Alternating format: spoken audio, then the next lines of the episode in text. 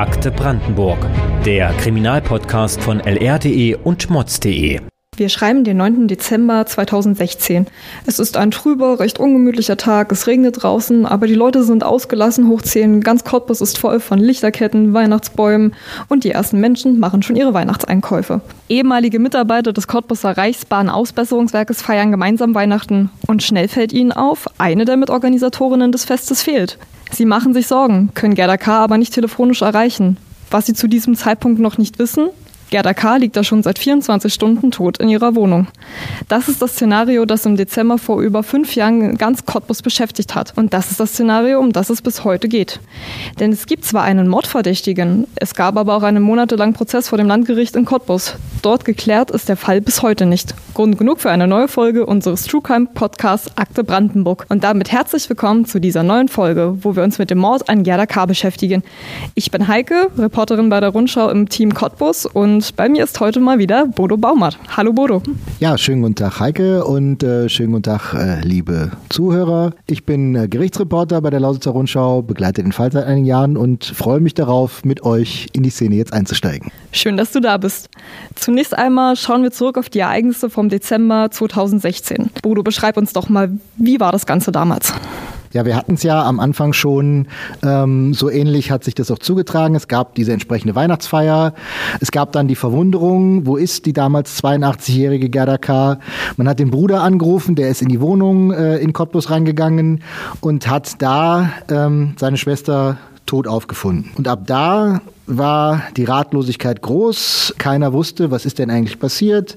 Die Polizei wurde logischerweise eingeschaltet. Ähm, man hat angefangen, Fragen zu stellen. Das Einzige, was man zu diesem Zeitpunkt wusste, war, dass am 8. Dezember, also einen Tag vorher, morgens Gerda K. zum letzten Mal gesehen wurde. Da war sie beim Friseur, dann war sie einkaufen. Und ab da fehlte jede Spur bis zu dem Zeitpunkt, wo sie dann, äh, wann auch immer, das war ja zunächst noch unklar, dann wahrscheinlich ermordet wurde.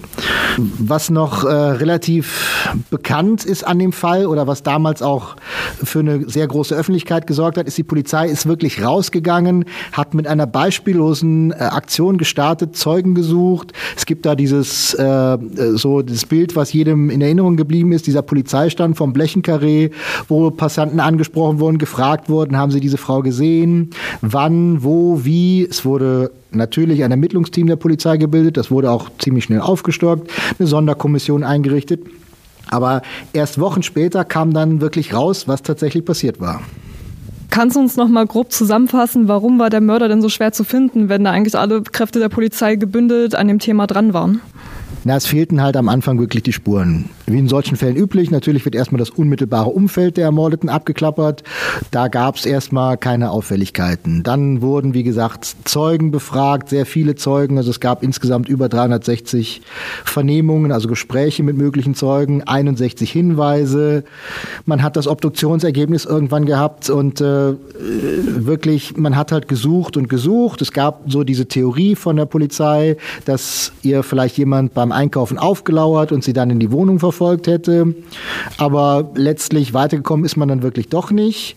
Ja, und es hat insgesamt 71 Tage gedauert, dass dann wirklich ein Tatverdächtiger ermittelt und präsentiert werden konnte. Der stammte aus der unmittelbaren Nachbarschaft. Es handelte sich um einen jungen Syrer, der im gleichen Aufgang wie Gerda K. wohnte und der soll Gerda K. ermordet haben. Wenn ich jetzt das so höre, junger Syrer, es gab eine stadtweite Fahndung in ganz Cottbus, da kann man sich ja die Reaktionen der Bürger innerhalb der Stadt schon vorstellen. Ich meine, vielleicht nochmal für unsere ZuhörerInnen, Cottbus ist eine Stadt, die im brandenburgischen Verfassungsschutz immer noch als eine der Städte mit der höchsten Verschmelzungsdichte von rechtsextremen Strukturen aus, ähm, sag mal, Kampfsportszene, Türstehermilieu, Sicherheitsfirmen, aber auch weiteren rechtsextremen Vereinen und äh, Organisationen wie der AfD und Zukunft Heimat Heimat in Erscheinung tritt. Wie war denn da die Stimmung in der Stadt, Bodo? Ja, Heike, wie du schon sagst, ähm, natürlich war das ein Thema, was äh, die Lage noch zusätzlich aufgeheizt hat. Ähm, wir hatten in Cottbus zu der Zeit nur mal vergewärtigen, wir reden vom Dezember 2016. Die ähm, Vorfälle in der Silvesternacht von Köln waren da schon durch. Das Thema Flüchtlinge hatte sich in, in der ganzen Gesellschaft natürlich schon ein Stück weit gedreht. Die Diskussionen waren andere. Wir hatten in Cottbus entsprechende Demonstrationen mit auch relativ großem Zulauf von AfD, von Zukunft Heimat. Es ging bis in den Brandenburger Landtag rein, wo AfD-Abgeordnete von orientalischen Verhältnissen gesprochen haben, die wir angeblich in Cottbus hätten, ohne zu definieren, was das nun eigentlich genau sein sollte. Aber zumindest in dem Fall jetzt ganz konkret sah sich dann auch unser Oberbürgermeister wirklich äh, genötigt, ein Statement abzugeben. Er hat zur Besonnenheit gemahnt, hat gesagt, dass die Nationalität ja nichts mit der Tat zu tun hat. Aber auch da waren die Reaktionen dann relativ schnell entsprechend. Es gab über 500 Hassmails, die ihn daraufhin erreicht haben drei Morddrohungen, äh, von denen berichtet wurde. Es gab Polizeischutz für seine Familie. Na, und dann kam dann noch hinzu im äh, Verlauf äh, der nächsten Tage, dass dieser Tatverdächtige minderjährig gewesen sein soll. Warum ist es so wichtig, dass der Tatverdächtige minderjährig ist? Ne, das bedeutet zunächst mal, dass äh, nach Jugendstrafrecht verhandelt werden muss. Das heißt also nicht öffentlich. Weder die Presse noch Zuschauer haben Zugang äh, zu der Verhandlung. Wir kriegen also keinerlei Informationen aus dem Gerichtssaal. Was wird da besprochen? Ähm, was sind die Schritte? Und dieser Prozess zog sich halt auch immer weiter hin, ähm, ohne dass die Öffentlichkeit wirklich was davon mitbekam. Dann kann man einerseits sagen, in dem Fall ist natürlich ein großes öffentliches Interesse da, aber auf der anderen Seite Seite eben auch der besondere Schutz des Angeklagten, wenn der minderjährig ist und dementsprechend hat sich das Gericht halt verhalten. Du sagtest jetzt gerade, wenn der Tatverdächtige minderjährig ist, wenn er minderjährig gewesen sein soll, gab es denn Zweifel an dieser Tatsache? Na, zumindest in der öffentlichen Diskussion gab es die in jedem Falle. Da gab es natürlich die, man kennt das ja auch aus äh, Facebook-Gruppen oder Diskussionen, diese entsprechenden Vorwürfe.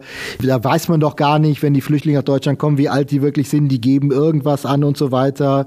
Auch die Polizei, die Staatsanwaltschaft haben sich damit beschäftigt. Ähm, es gab die Frage, muss man ein Gutachten einholen zu seinem Alter? Aber letztendlich hat die Staatsanwaltschaft dann gesagt, dass es genügend äh, Anhaltspunkte gab, dass er zum Tatzeitpunkt wirklich minderjährig war und deswegen entsprechend nach Jugendstrafrecht verfahren wurde. Nur noch mal für uns alle zur Zusammenfassung. Wie alt haben ihn dann sozusagen die äh, Strafverfolgungsbehörden geschätzt oder mit welchem Alter haben sie ihn verhandelt? Na, das angegebene Geburtsjahr war 1999 ähm, und äh, ja, Ende 2016 ist der Fall geschehen. Also können wir jetzt unsere Mathekenntnisse anregen, aber er war deutlich unter 20 Jahre. Das heißt dann also, dass der Prozess am Landgericht wirklich hinter verschlossenen Türen stattgefunden hat, oder? Ja, genau. Ähm, und das trägt natürlich auch heute ein bisschen zum, zu der Besonderheit dieses Falles bei, sage ich jetzt mal, weil wir wissen als Öffentlichkeit nicht, was wirklich im Detail über den Fall besprochen wurde vor Gericht. Wir wissen nur, dass es sehr, sehr lange gedauert hat. Also es gab insgesamt über 100 Verhandlungstage, 102 waren es, äh, um genau zu sein. Und das Ganze zog sich von Oktober 2017, da war die Anklageerhebung, da war der Prozessauftakt, bis zum Mai 2020. Und dann am Ende... Kleinen Moment, bevor wir dazu kommen, noch mal kurz zurück zur Tat. Im Detail wissen wir also bis heute nicht, wie genau Gerda K. gestorben ist. Na, inzwischen gibt es schon einige Details dazu. Ähm, denn inzwischen hat sich der Bundesgerichtshof mit dem Fall befasst. Das heißt also, nach dem Urteil des Cottbuser Landgerichtes hat die Staatsanwaltschaft Revision eingelegt. Das ähm, Urteil wurde überprüft und die Richter des Bundesgerichtshofes sind dann zu einer anderen Entscheidung gekommen. Darüber können wir später noch reden. Aber jedenfalls aus dieser Entscheidung kennen wir erstmals öffentliche Details. Denn im Mai 2022 äh, ist diese Entscheidung öffentlich gemacht worden, wie das bei allen Entscheidungen des Bundesgerichtshofs sein muss. Und soll ich jetzt mal berichten, was in der Entscheidung stand? Na, ich bitte doch herzlich darum.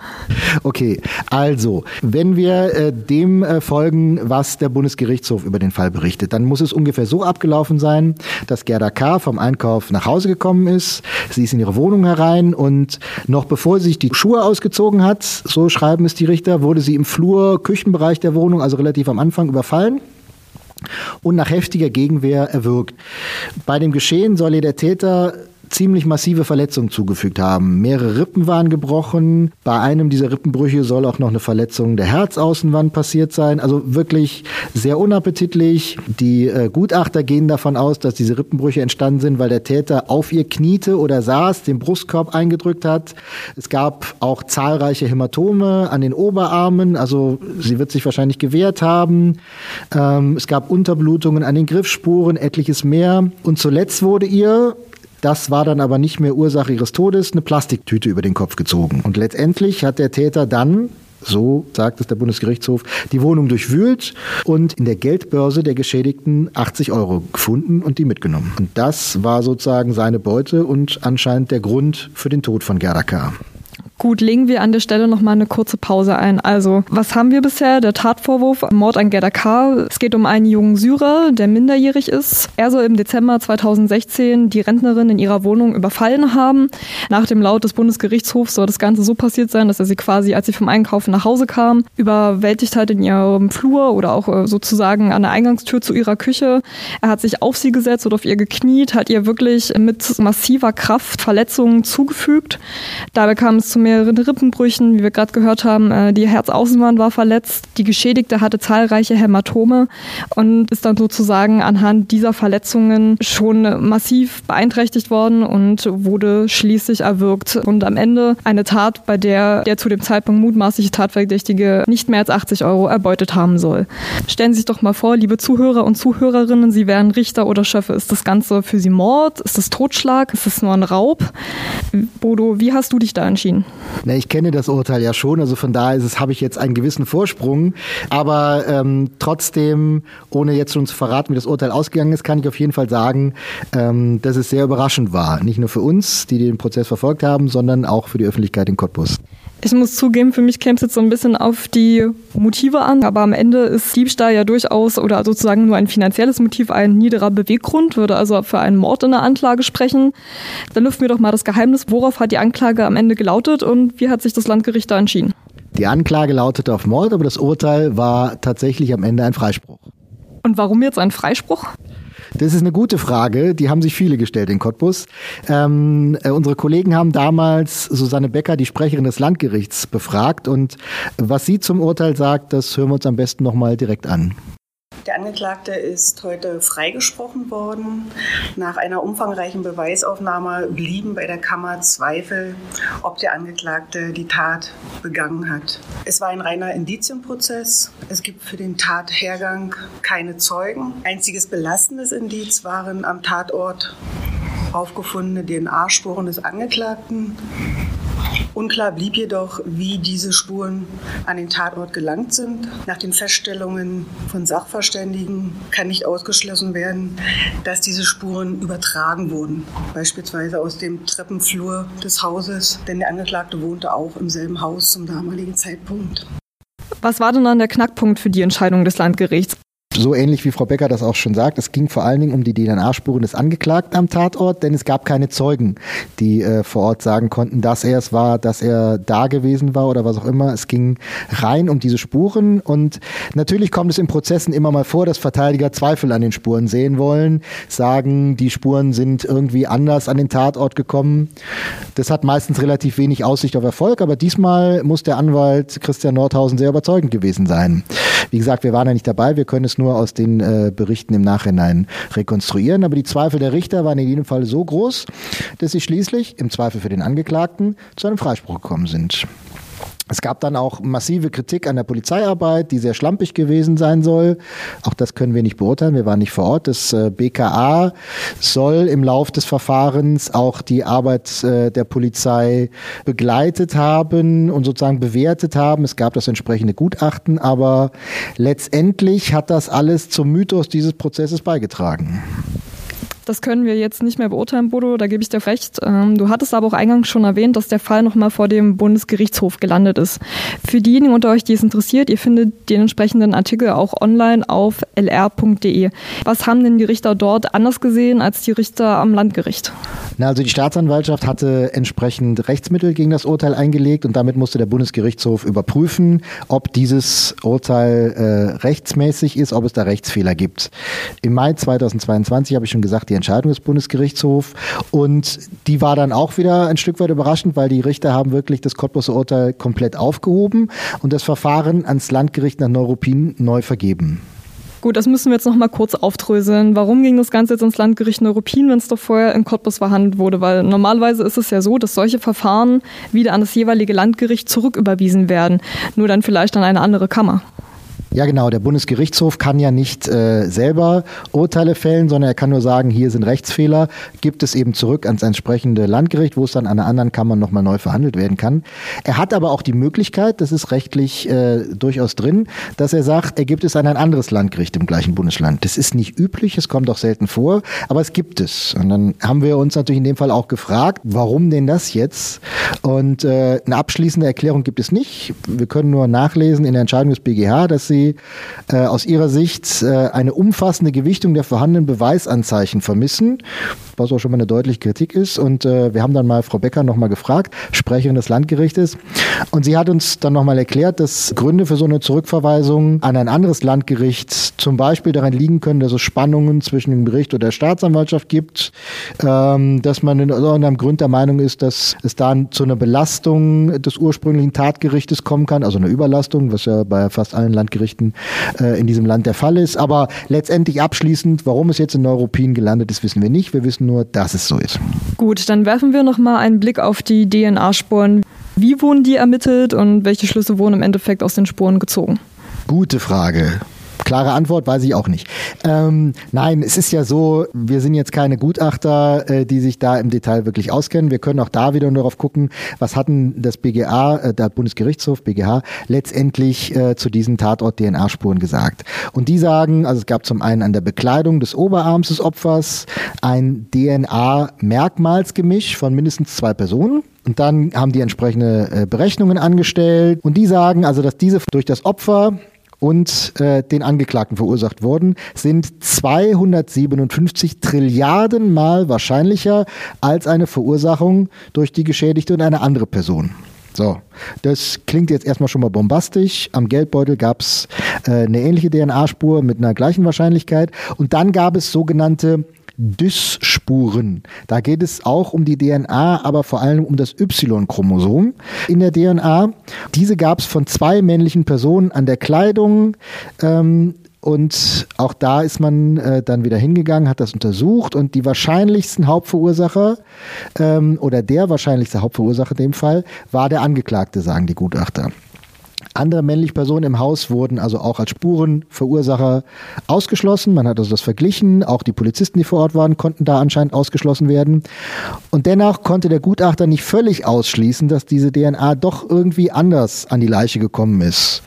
Der Sohn, äh, der Bruder, Entschuldigung, war äh, ja auch schon in der Wohnung, bevor die Tatortarbeit beginnen konnte.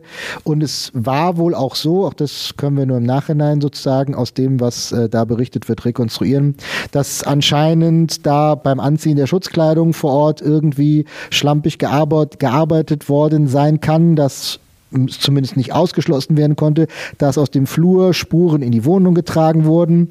Und dennoch sagt das BGH äh, abschließend, dass diese gerade diese Dysmarker sind so eindeutig, dieses Y-Chromosom kann nach Ansicht der Gutachter nur in männlicher Linie, männlicher Linie unverändert weitergegeben werden. Und damit, so steht es im Gutachten, so steht es auch in dem, was das BGH geschrieben hat, nur aus derselben väterlichen Linie stammende männliche Verwandte wie Brüder als Spurenverursacher ähm, zulassen. So, sämtliche Brüder und anderen männlichen Verwandten äh, des Angeklagten äh, sind nicht in Cottbus, die sind alle sehr weit weg. Und von daher kommt das BGH dann zu einem Schluss, der anders lautet als der in Cottbus gefasste. Okay, brechen wir das nochmal kurz auf drei, vier Sätze runter. Also wesentlicher Marker, worauf sich die Entscheidung des Bundesgerichtshofs stützt, sind äh, die DNA-Spuren, die am Tatort gefunden wurden. Und zwar einmal am Oberarm der Geschädigten und einmal auch an ihrem Geldbeutel. Beide DNA-Spuren waren männlich und sozusagen eine Berechnung der Gutachter oder der zuständigen Gutachter hat ergeben, dass äh, diese Spuren sehr wahrscheinlich von äh, der Geschädigten und dem männlichen Angeklagten stammen. Andere männliche Bewohner im Haus, also die sozusagen in den anderen Wohnungen dort gelebt haben, aber auch die Polizisten, die am Tatort unterwegs waren, sind als Spurenverursacher ausgeschlossen worden. Natürlich kann man das nie zu 100 Prozent. Das heißt also auch rein theoretisch können diese Spuren dort auch anders an den Tatort gekommen sein. Aber der Bundesgerichtshof ist da sehr eindeutig. Wie geht denn das ganze Verfahren jetzt nun weiter? Also wir sind am Landgericht Neuruppin. Was passiert jetzt da? Genau, wie gesagt, das Landgericht Neuruppin ist jetzt an, an der Reihe. Die müssen das ganze Verfahren nochmal komplett von vorne aufrollen, alle Spuren sich anschauen, ähm, alle Beteiligten nochmal hören, also die Polizisten beispielsweise, die Gutachter. Das Ganze findet, äh, weil zum Tatzeitpunkt war der Angeklagte, wie gesagt, minderjährig, wieder hinter verschlossenen Türen statt. Äh, es werden äh, wieder alle Tatzeugen, soweit es sie gibt, nochmal gehört werden. Und ja, das kann sich natürlich noch ein bisschen hinziehen. Wir haben nochmal nachgefragt beim Landgericht in Neuruppin, wie denn da gerade aktuell der Stand ist. Und die haben uns mitgeteilt, dass Mitte Juli jetzt gerade die Akten erstmal eingetroffen sind. Und diese Akten muss sich natürlich jetzt das Gericht, also die Kammer, die dafür zuständig sein wird, einarbeiten, alles lesen. Die müssen Termine planen, mit allen Parteien ins Gespräch kommen, Termine abstimmen. Und äh, so ist momentan der aktuelle Stand. Wie lange kann das Ganze dauern? Also bis dann letztendlich sozusagen das Verfahren wieder eröffnet wird? Lange. Und bis dahin erfahren wir nichts Neues? Na, wir werden natürlich regelmäßig nachfragen, klar, logisch. Äh, wir wollen natürlich auch wissen, wann und wie es weitergeht. Und äh, es gibt aber, und das ist vielleicht das, was uns die nächsten Monate noch eher beschäftigen wird, einen weiteren Prozess gegen den gleichen Angeklagten, diesmal allerdings in Halle. Was hat jetzt dieses Verfahren damit zu tun? Worum geht es dort? Also laut Anklage soll äh, sich der gleiche Angeklagte in Halle sich mit einer Frau zu einer erotischen Massage und Geschlechtsverkehr verabredet haben. So steht es in der Verlautbarung des dortigen Landgerichtes. In der Wohnung eingetroffen soll er dann gefragt haben, ob man den Geschlechtsverkehr nicht vielleicht auch ohne Verwendung des Kondoms durchführen könnte ich zitiere mal nur das Landgericht, eine spare mir, äh, das weiter auszuführen. Die Frau soll das verneint haben und daraufhin soll der Angeklagte handgreiflich geworden sein. Er soll die Frau geschlagen haben, er soll sie aufs Bett gezwungen haben, dann soll er sie mit einem Messer bedroht haben. So steht es in dem, äh, was als Anklage formuliert ist äh, im Landgericht. Der Anklage selbst bestreitet allerdings, dass er das getan hat. Wird nun auch dort hinter verschlossenen Türen verhandelt oder ist das diesmal eine andere Ausgangssituation? Na, ist diesmal anders, weil der Tatzeitpunkt liegt im Oktober 2020. Das heißt, der 1999 geborene Angeklagte ist äh, damit über 21 zum Tatzeitpunkt und damit wird nach Erwachsenenstrafrecht verhandelt. Das heißt öffentlich, die Öffentlichkeit ist zugelassen äh, und wir hatten erstmals die Möglichkeit, den Angeklagten wirklich vor Gericht zu erleben. Welche Auswirkungen würde denn jetzt der Prozess in Halle auf den Mordfall von Gerda K. haben? Na, unmittelbar erstmal natürlich gar keine. Ähm, Im Fall einer Verurteilung droht ihm laut Landgericht in Halle eine Freiheitsstrafe nicht unter drei Jahren. Und sollte er dann, ich benutze den Konjunktiv, äh, auch in Neuropin verurteilt werden, müsste daraus natürlich eine Gesamtstrafe gebildet werden. Aber wie gesagt, das sind momentan alles reine Spekulationen. Es gilt selbstverständlich in allen Fällen die Unschuldsvermutung in Halle wie in Neuropin. Vielen Dank für deine Ausführung. Und damit werden wir das Ganze natürlich weiter im Auge behalten. Bodo, du bist doch sicherlich äh, in den nächsten Verhandlungen weiter vor Ort. Oder wie gestaltest du das? Na klar, wir bleiben dran, das ist ja selbstverständlich. Äh, ich bin ja mittlerweile auch schon der dritte Gerichtsreporter, der sich äh, für die Lausitzer Rundschau mit dem Fall beschäftigen darf. Mal sehen, wie viele noch folgen werden, könnte ich jetzt sagen. Aber wir gehen mal davon aus, dass in den kommenden Monaten irgendwann es zum Prozess äh, in Neuropin kommen wird und dann hoffentlich, ich denke mal, das sollte auch im Sinne von Cottbus irgendwann sein, dieser Fall endgültig abgeurteilt werden kann und wir dann vielleicht zu einem Urteil kommen, das wahrscheinlich niemanden zufriedenstellen kann. Welches Urteil soll schon irgendjemand zufriedenstellen? Ähm, aber das zumindest vielleicht ein bisschen Frieden in diese Sache reinbringen kann. Und auch wir von Akte Brandenburg bleiben natürlich dran und berichten euch, wie das Ganze dann ausgegangen ist. Wir melden uns in der nächsten Folge dann mit weiteren spannenden Geschichten aus Ost- und Südbrandenburg zurück. Alle weiteren Folgen findet ihr unter dem Namen Akte Brandenburg bei allen Plattformen dort, wo ihr Podcasts hört. Und wenn ihr noch Anmerkungen oder ähnliches an uns habt, dann schreibt uns doch gerne eine E-Mail an podcast.mods.de oder auf Twitter unter @modspodcast. Wir freuen uns da schon auf eure Rückmeldung. Bis dahin, auf Wiedersehen. Akte Brandenburg ist eine gemeinsame Produktion von lr.de und mods.de.